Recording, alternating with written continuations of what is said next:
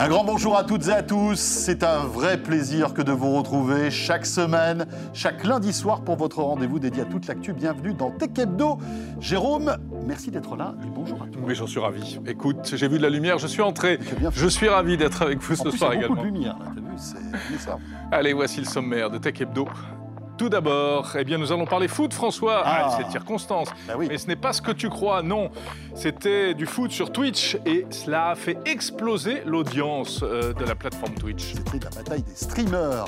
Et puis tiens, on s'intéressera à notre pépite française du son haut de gamme, De Vialet, qui annonce une nouvelle enceinte portable qui s'appelle la De Vialet Mania. Yes, enfin notre rendez-vous Tech Care, nous recevrons la start-up française Isaï qui favorise l'emploi pour réduire la pauvreté en s'intéressant eh bien, aux petites tâches qui se cachent, on ne le sait pas toujours, derrière l'intelligence artificielle. Un sujet très intéressant. Voilà, il y en a pour tous les goûts dans ce Tech Hebdo. Merci d'être avec nous et bienvenue.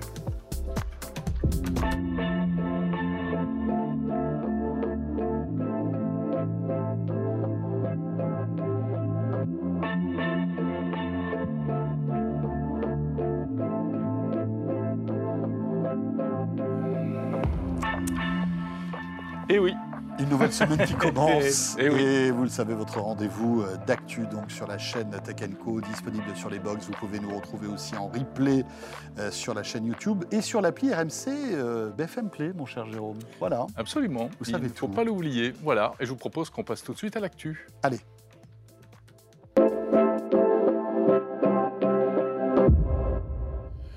Devine qui nous a rejoint pour l'actu, François? Eh bien, c'est Julie Rago. Bonjour. Forcément. Bonjour Julie. Bonjour Bonjour à tous Julie. les deux, bonjour à tous. Journaliste à la rédaction de Tech Co, Julie qui a scruté pour nous toute l'actu tech. Vous savez qu'on aime bien commencer par l'actu tech dans Tech Hebdo, hein, c'est comme ça. Absolument.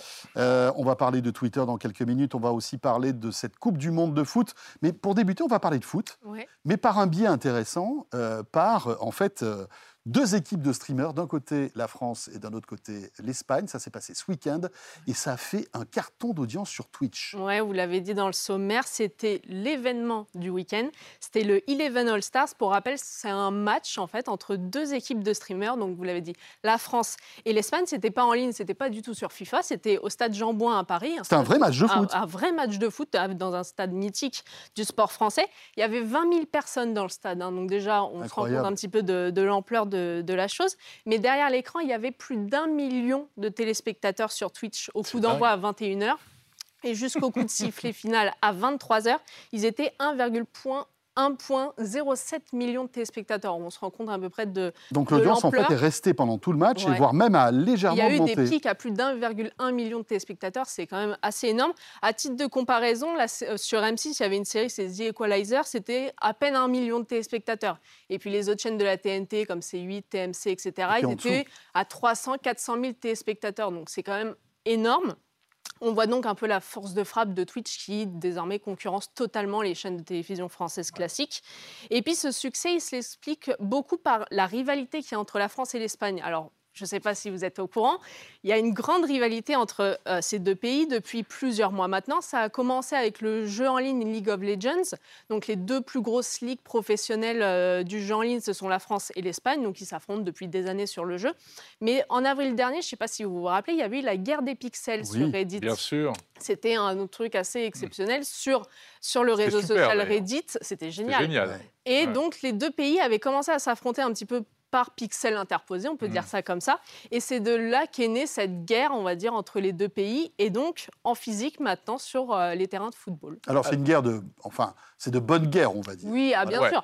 Alors après, il y a Alors, c'est de toujours bonne un- guerre, C'est mais plus c'est une un- compétition. C'est une compétition. Il y aura même un match retour qui a déjà été annoncé normalement peut-être en Espagne, histoire Ça de, serait pas mal. à domicile, en extérieur. On essaye de, de faire euh, tous les plaisirs. Et, Mais il y a euh, quand même des critiques. il y a quand même des critiques, évidemment, euh, notamment sur l'absence de femmes. Il y avait donc au total 21 joueurs côté français, tout autant côté espagnol, Mm. et il n'y avait aucune femme présente dans les deux équipes.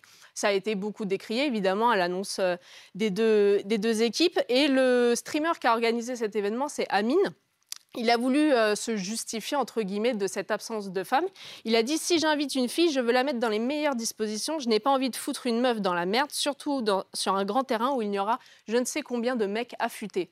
donc entre Ouais. guillemets que les personnes qui sont adeptes du streaming, etc., ne sont pas capables de voir une fille euh, jouer au foot sur un terrain, ne pas la siffler, pas la Mais huer. disons qu'il a Alors- été peut-être un peu maladroit, lui aussi, Oui. euh, par son explication. Alors que comme c'était un truc un peu atypique, ils auraient pu se permettre au contraire de jouer Ce- la mixité. Justement, etc. par exemple, il y a donc il y a à peine un mois, euh, il y avait déjà eu le record de Twitch qui avait été battu avec le GP Explorer de Squeezie. Et dans ce- cette course de Formule 4, il y avait bon sur 22 euh, coureurs, il y avait que trois femmes. Bon, elles avaient le Mhm. mérite d'être là, mais il y avait déjà trois femmes. Là, il y en avait vraiment aucune, de, Ouais. que ce soit côté espagnol ou côté français.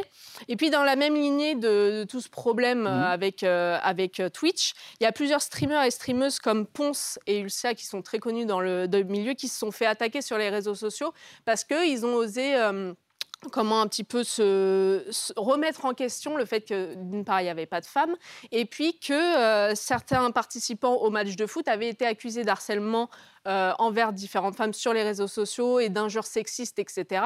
Il y en a plusieurs dans les participants qui ont été accusés de ça. Et donc Ponce avait fait un tweet pour rappeler un petit peu que c'était pas forcément euh, top. Et il s'est pris une vague de haine pendant euh, plusieurs jours, enfin juste pour ça. Et Ulcia, qui est une de ses amies, s'en est pris tout autant s'est pris tout autant de haine pendant tout le week-end là ce week-end dernier juste parce que euh, elle est une femme et qu'elle avait osé une fois euh, Oui, remettre en s'attaquer- cause. remettre en cause aussi le, milieu. Donc c'est c'est un vaste sujet et malheureusement c'est ça a pas Ouais, ça a de un peu gâché la fête. Ça a un peu gâché la fête, mais bon, on, on voit qu'il y a quand même tout autant d'engouement et les records s'enchaînent quand même sur Twitch. Et c'est un hein. problème récurrent Et, sur Twitch. et surtout, ce qu'on ce qu'on peut noter, c'est que l'audience, donc ça fait plus d'un million euh, de téléspectateurs, mais Twitch, contrairement à Médiamétrie qui, met- euh, qui hum, calcule les audiences télé et radio, Twitch ne, com- ne compte qu'une personne derrière l'écran. C'est-à-dire que vous soyez une personne, euh, deux, trois, dix, il compte qu'une seule Ouais. personne. Mm. Donc, Donc on en peut fait, ce, ce chiffre pourrait être démultiplié. euh, carrément, il pourrait, euh, on pourrait peut-être euh, atteindre les 2 millions et, et peut-être plus. Julie, le foot, évidemment, c'est aussi Ouais. le Qatar, bien Et sûr. On parlait la semaine dernière de ces applications que toute personne se rendant au Qatar est obligée de télécharger, avec une mise en garde de la CNIL qui avait dit Mm. attention. hein, Ouais. Oui, la Euh, CNIL avait dit attention, si vous allez au Qatar et que vous êtes supporter, utilisez un téléphone jetable. Donc, déjà, ça pose un petit peu l'ambiance pour éviter d'être espionné par les. Oui, pour éviter d'être espionné par les autorités locales. Donc, il y a deux applications qui sont obligatoires si vous vous rendez sur le sol qatari. Il y a Aya, qui est l'appli officielle de la Coupe du Monde, et Eteraz, qui est l'appli de suivi du Covid. Donc, ces deux applications-là, elles sont obligatoires si vous voulez vous rendre euh, au Qatar. Mais en plus de ça, il y a des applications qui sont interdites, par contre, au Mhm. Qatar. Les applications de paris en ligne sont totalement prohibées sur le territoire parce que les jeux d'argent et les jeux de paris en ligne, euh, c'est interdit sur le Qatar. On n'a pas du tout le droit de, de jouer avec l'argent. Si vous risquez à enfreindre les règles, c'est une peine d'emprisonnement de maximum 3 mois et une amende qui peut aller jusqu'à 800 euros. Donc ça a de quoi un petit peu euh, dissuadé. euh, dissuader. Et il y a une autre, un autre type d'applications qui sont totalement interdites, c'est les applications de rencontres LGBT comme Grinder. Alors là, c'est pareil, vu que l'homosexualité est un crime euh, au Qatar, euh, toutes ces, tout ce type d'applications doivent être désinstallées si vous vous rendez sur le sol qatari, sous peine de poursuite judiciaire. Voilà. Et bien sûr, il y a aussi ces interdictions d'alcool euh, autour Aussi, des oui, enceintes, etc. on doit faire attention à tout, à ce qu'on boit, à ce qu'on met comme vêtements, et puis à ce qu'on a sur son téléphone portable. Voilà, euh, dans l'actualité aussi, bien sûr, comment ne pas évoquer les tout derniers rebondissements de l'affaire Twitter Elon Musk, hein, Jérôme? C'est incroyable en fait. Toutes Tous les jours. minutes, Ouais. voilà, Tous les toutes jours. les Une histoire. minutes, mais toutes les heures. Toutes tous les, les jours, demi-journées, il se passe quelque Voilà, chose. cette Alors, histoire s'enrichit. En ce lundi 21 novembre, c'est quoi les euh, dernières quoi de neuf? Eh ben, oui, s'il n'était pas là, on s'ennuierait beaucoup. Euh, la semaine dernière, donc, Elon Musk a annoncé une grosse vague de licenciements. Ça s'est encore accentué euh, euh, la semaine dernière. Donc, il y a beaucoup de personnes, notamment qui travaillent à la modération, au marketing et à l'immobilier, qui se sont fait euh, doucement écarter. Et puis, juste hier soir, il y a le patron de Twitter France, Damien Viel, qui a été licencié. Il l'a annoncé dans un tweet. C'est un peu Il a été licencié ou il a pris la porte? C'est On n'a un pas les on détails n'a pas encore. les détails. Mm. Dans, dans son tweet, il, il dit adieu au, au réseau social, Ouais. mais on n'a pas plus d'explications. Euh, D'après les informations de, de Tech Co, les bureaux de Twitter France, ils sont pour l'instant pas fermés. Mais pour l'instant, mais en revanche, il n'y a plus de service de communication. Donc, si on tente de joindre euh, un quelconque service en France, euh, Mm. ça risque d'être compliqué. Et euh, donc, alors après, en autre euh, actu de chez Twitter, on a aussi les, les délais pour pouvoir vérifier son compte qui vont être rallongés. Alors là, avec euh, tout, le, tout le drama autour de, du- de la certification payante euh, Twitter Blue, maintenant, il faut attendre 90 jours lorsque vous créez un compte pour pouvoir le faire certifier. C'est pour éviter La les fameuse petite pastille la fameuse petite pastille bleue. Pour éviter les faux comptes, les imitations, on le sait, Elon Musk s'est fait beaucoup usurper son identité ces derniers jours Mm. avec cette euh, Il fonction-là. avait un peu cherché. Hein. Un, petit- ouais, un petit peu. Donc voilà, maintenant il faudra attendre 90 jours pour pouvoir se faire certifier. Alors qu'avant, c'était euh, Avant, c'était automatique. Donc voilà. Et puis la grosse annonce euh, d'Elon Musk euh, de ces derniers jours, c'est le retour de Donald Trump sur la plateforme. hein. On ne sait pas vraiment s'il nous avait manqué, mais il est de retour. Alors donc le 19 novembre, le patron de Tesla a publié un sondage sur Twitter. Il a demandé à ses utilisateurs s'ils voulaient que Donald Trump revienne sur la plateforme. Oui ou non. Et le sondage a été quand même assez serré. Il y a eu Oui, 50 48-52, non 51,8% de Ouais, oui ça. et 48,2% de non, avec 15 millions de votes. Je ne sais pas si on se Ouais. rend compte un petit peu la- un sondage sur Ouais, Twitter, l'impact. enfin, que si ça. il faut, ce n'est pas un vrai sondage. Non, non, bien sûr. on est bien d'accord, Bien, bien sûr. Oui, parce qu'on peut imaginer. On peut imaginer. N'importe qui peut Voilà, chaque voter, vote a Bien été etc. vérifié, etc. Bon, ça, on peut imaginer qu'il y ait ça des robots derrière, de dire, des euh, comptes robots qui puissent voter derrière. Donc c'est sûr, ça à remettre en question, mais ça montre quand même l'impact. Et il a aussi, Elon Musk, affirmé qu'il y avait 134 millions de personnes qui avaient vu son sondage. Donc c'est... Ouais. Et beaucoup. donc, au final, donc Donald Trump est bien de retour. Donc comme, il a euh, réactivé son compte. Il a réactivé son compte. Musk a dit le peuple a parlé Vox Populi Vox Day. Et donc ce compte a été euh, réactivé dans la foulée. Pour l'instant, le président américain n'a pas tweeté. Il n'a Mhm. pas tweeté depuis janvier 2021. Il avait été banni de la plateforme, on le rappelle, à la suite de l'assaut du Capitole. Et depuis, il est sur Truth Social, qui est son propre réseau social, Oui, qu'il a créé lui-même. qu'il a créé lui-même en mars 2022 Avec ses petites économies. avec ses petites économies, hein, Mm. trois fois rien. Le problème, c'est que ce réseau social, il fonctionne pas du tout. Il y a à peine un million de personnes qui Mm. l'utilisent chaque mois. Et Trump est suivi par que 4 millions de personnes. Donc comparé aux 87 millions qui le suivent Oui, sur Twitter, c'est pas du tout le même impact. Le problème, c'est que euh, Donald Trump ne peut pas revenir aussi facilement qu'il le veut sur Twitter, même s'il le voulait. Il y a des engagements qu'il a pris avec, euh, en fait. Social, des engagements Mmh, commerciaux mmh, qu'il mmh. a pris avec euh, cette entreprise. Et donc, s'il voulait se remettre sur Twitter, il faudrait qu'il attende 6 heures entre le moment où il publie un message sur Truth Social et le moment où il veut le publier sur Twitter. Donc, ça risque d'être un petit peu compliqué. Bon, bah, Mais la tentation de retrouver ses 87 millions d'abonnés euh, Ouais. peut être tentante. C'est vrai. On va voir un petit peu comment tout ça se, Ouais. se- se poursuit. On aura plein de choses à vous raconter d'ici la semaine prochaine. Après, il n'avait pas forcément trop le choix, le Non. fait de le réintégrer, etc. Enfin bref. Merci, Merci beaucoup, beaucoup, Julie. Julie. Merci à vous. Voilà, un beau round-up de l'actu euh, tech de ce début Ouais. de semaine.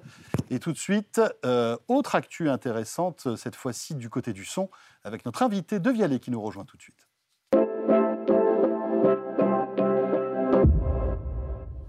Et nous sommes heureux de recevoir Pierre-Emmanuel Calmel, cofondateur de Devialet, François. Bonsoir Pierre-Emmanuel, merci d'être avec nous. Bonsoir, merci de votre invitation. cofondateur d'une euh, pépite française du son, hein, De Vialet, qui, euh, voilà, depuis quelques années, nous enchante avec des, des enceintes euh, très haut de gamme, euh, des partenariats aussi avec des marques tierces. Ça, c'est un peu nouveau hein, depuis quelques années. Vous vendez en fait votre savoir-faire de Vialet à des marques comme Huawei, mais aussi à des opérateurs télécoms, etc. Et là, vous, vous revenez sur le devant de la scène avec cette petite enceinte qui est vraiment impressionnante. Ouais. hein, Et qui est votre première petite enceinte portable, en fait. C'est notre première enceinte portable, donc euh, de Vialet Mania. Euh, c'est la première enceinte portable hi-fi euh, avec un son 360 et stéréo en même temps. Et cette enceinte, elle est également contrôlable par la voix avec Alexa. Donc c'est le savoir-faire de De Vialet qui est condensé dans cette enceinte portable. Alors, ce que vous le disiez, c'est intéressant parce qu'en général, ces petites enceintes sont mono hein, euh, Ouais. la plupart du temps. Euh, c'est d'ailleurs un peu dommage parce que finalement, on se rend compte que la jeune génération est habituée à un son mono, euh, alors que bon, euh, c'est- la plupart des enregistrements sont en stéréo, et heureusement.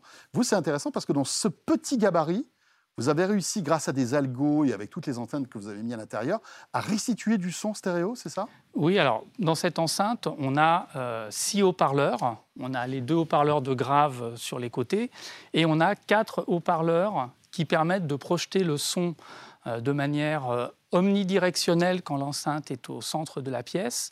Et lorsqu'on apporte l'enceinte près d'un mur, par exemple, l'enceinte bascule en stéréo et utilise les réflexions du mur. Et ça, c'est une technologie qu'on a développée spécialement pour cette enceinte, qui s'appelle Active Stereo Configuration, et qui, avec de l'intelligence artificielle, en écoutant avec quatre microphones dans l'enceinte, en écoutant les réflexions du son sur les murs, permet de comprendre où est localisée l'enceinte. Alors, est-ce que ça veut dire qu'il faut euh, l'écouter, l'utiliser dans des conditions bien particulières, c'est-à-dire dans une pièce fermée, etc. Alors, pas du tout. Cette enceinte, euh, elle est euh, à la fois pour une écoute à l'intérieur, et donc là, elle s'adapte à son environnement selon qu'elle est près d'un mur ou au centre de la pièce, ou en écoute à l'extérieur. Et là, à l'extérieur, elle va se mettre automatiquement en configuration omnidirectionnelle, puisque par définition, il ne pourra pas y avoir des réflexions sur, mmh. sur des murs. Et donc, il y a des capteurs qui vont détecter en fait l'espace qu'il y a tout autour de l'enceinte. Il y, a, il y, a, euh, quatre micros à l'intérieur et un réseau de neurones qu'on a spécialement entraîné pour, euh, à partir de la manière dont l'enceinte perçoit la musique qu'elle émet et la manière dont elle se réfléchit ou pas sur les obstacles, ça lui permet de déterminer si elle est au centre de la pièce, sur une table, si elle est posée contre un mur. Connectivité, Bluetooth Bluetooth, Wi-Fi, D'accord. Euh, donc, euh, Spotify Connect, AirPlay, euh, et puis quand on est en configuration outdoor, donc à l'extérieur, du Bluetooth évidemment, et commande vocale avec Alexa. Alors vous nous l'avez fait écouter là juste avant, elle a des basses qui sont assez impressionnantes, hein. Des basses très très profondes, surtout pour un petit volume comme ça. C'est ça la, touch de De Vialet? Alors ça fait partie euh, effectivement des technologies euh, exclusives de De Vialet. Cette euh, capacité à produire énormément de graves, mais un vrai grave pur et tenu dans un volume très compact. On a développé beaucoup de technologies pour ça, euh, et une de nos technologies emblématiques, qui est SAM, Speaker Active Matching, mhm. qu'on retrouve dans tous les produits de Vialet, et c'est aussi cette technologie que euh, massivement on licencie euh, à d'autres acteurs. Il était important pour vous d'attaquer ce, ce, segment où vous étiez absent justement de l'enceinte portable qui peut bah, justement se transporter, être à l'intérieur tout comme à l'extérieur? Ah oui, c'est important et c'est, euh, ça fait partie du rêve et de, l'histoire de l'épopée de Vialet. Le premier produit qu'on a sorti, pour ceux qui s'en, souviennent, un amplificateur audiophile. Et le slogan qu'on avait à ce moment-là, euh, qui était un petit peu provocateur, hein, c'était Un jour, tout le monde aura un de Vialet. Euh, et donc on est dans cette démarche. Un jour, tout le monde aura un de Vialet. Un jour, tout le monde, dans la journée, aura au moins une fois euh, écouté du son de Vialet. Donc c'est pour ça que la mobilité, c'est quelque chose qui est très important pour nous. Alors un jour, tout le monde aura un de Vialet, mais il reste quand même bon. Euh, il euh, faut qu'un jour tout le monde fasse des économies. Oui, parce que vous pouvez nous donner le prix de, cette petite mania. Donc la de Vialet Mania euh, est à, vendue à 790 euros mhm. et le modèle Opéra de Paris à 990 euros. Euh, Avec un look particulier et un système de recharge euh, intégré, c'est ça? Alors, euh, exactement. la, version Opéra de Paris a l'anneau central en or, plaqué or, pour reprendre les codes de, l'opéra et les codes de notre, nos gammes Opéra de Paris. Et effectivement, une recharge qui peut aussi être achetée séparément pour l'enceinte en blanc et l'enceinte en noir. Quelle est l'autonomie lorsqu'on la promène comme ça? C'est euh, en écoute euh, normale une dizaine d'heures d'autonomie. Hmm. Donc, euh, à condition de ne pas abuser, j'imagine. De pas... On peut quand même jouer assez fort pendant, pendant longtemps. Et si par exemple on en achète deux, on peut les appairer pour avoir un son encore plus spatial ou elles sont autonomes ces enceintes? Alors elles sont autonomes et comme l'enceinte est stéréo nativement, en fait il n'y a pas besoin d'appairer deux enceintes pour avoir l'expérience stéréo. D'accord. C'est ça un peu la, particularité. Et vous êtes en concurrence frontale avec euh, vos camarades de chez Sonos, hein, qui ont la Sonos Move, qui est un petit peu moins chère, mais qui euh, a à peu près les mêmes spécifications, peut-être pas au niveau du son, mais en tout cas dans le, le, positionnement. Voilà, belle enceinte, hein, Jérôme, ça donne envie. Bah, joli hein. produit comme toujours, puis on est ravis hein, de recevoir De Vialet, pépite française, euh, sur le plateau de Tech Hebdo. Voilà, et euh, très beau produit. Jérôme, tu sais que bientôt c'est Noël, donc. Euh, oui, allez, on va passer à autre chose. je, te, montre mon prochain cadeau, n'hésite pas. J'allais te souffler la même chose. Merci Pierre-Emmanuel. Merci beaucoup d'être passé nous voir cofondateur donc de De Vialet. Et pour continuer notre Tech Hebdo et pour le terminer d'ailleurs, notre rendez-vous Tech Care maintenant.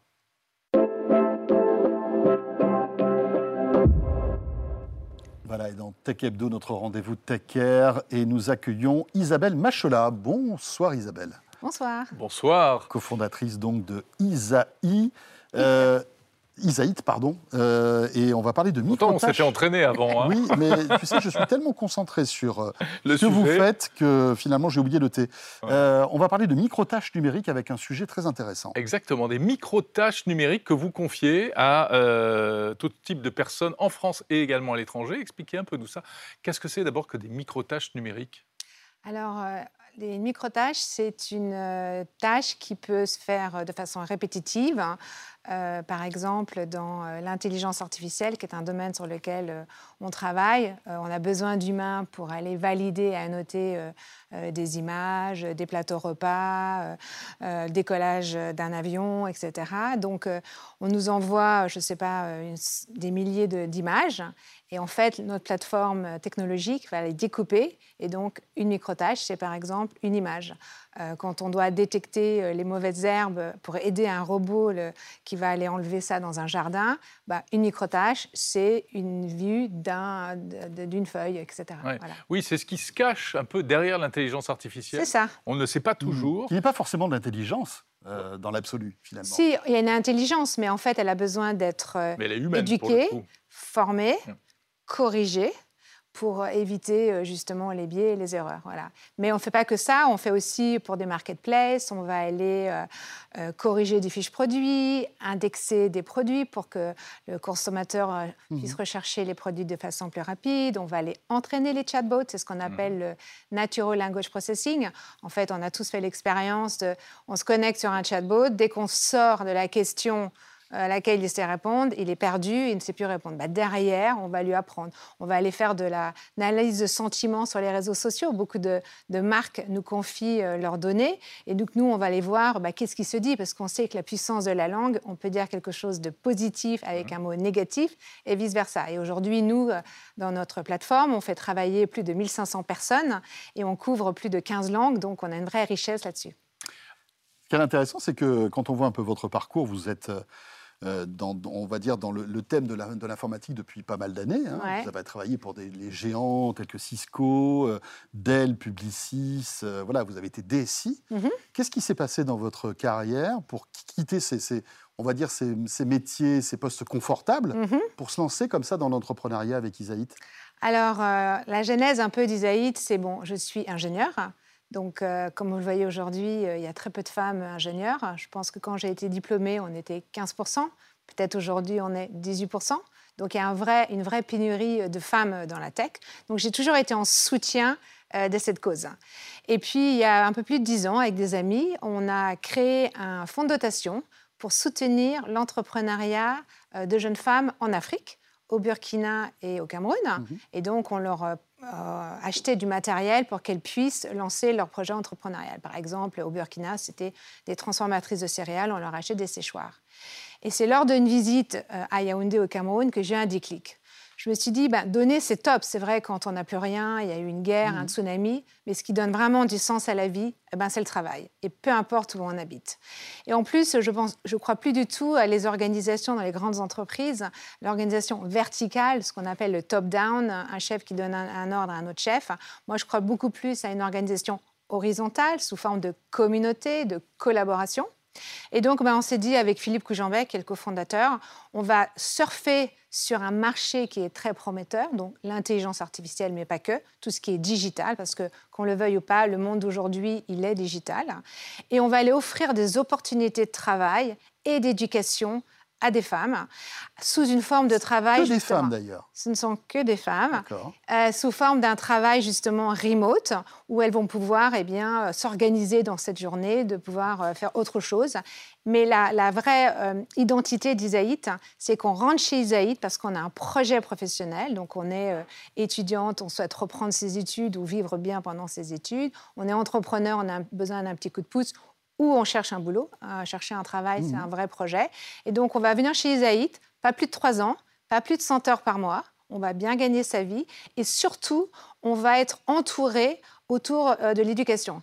C'est-à-dire que la particularité d'Isaïd, c'est que 5% de nos revenus sont reversés un programme, Isaït Help, qui soutient euh, l'éducation, la formation, la formation digitale à travers notre académie. On fait aussi plein de partenariats avec plein de structures. Donc, euh, on est en France, on travaille avec euh, Simplon, Social, Social, Builder, Empowerer, SOS Jeune Pousse, toutes ces femmes qui en fait sont déconnectées mhm. de ce monde numérique, on va leur tendre la main pour qu'elles puissent atteindre leur projet professionnel. Et donc ce euh, domaine des micro-tâches, ce qu'on appelle le micro-travail, qui est un secteur parfois décrié parce qu'il y a eu pas mal d'abus, vous essayez en quelque sorte de redonner, lui redonner un peu de, de d'éthique et de lettre de noblesse. Oui, en fait, nous, notre ADN, c'est vraiment l'impact. Hum. Et donc, on, a, on est unique à entourer, euh, former, on paye bien, il y a une vraie communauté qui, qui se... Oui, donc oui, on est le contre-coup et en fait, on ne se compare même pas. Il y a d'autres structures euh, comme nous, un peu comparables mhm. aux États-Unis, mais euh,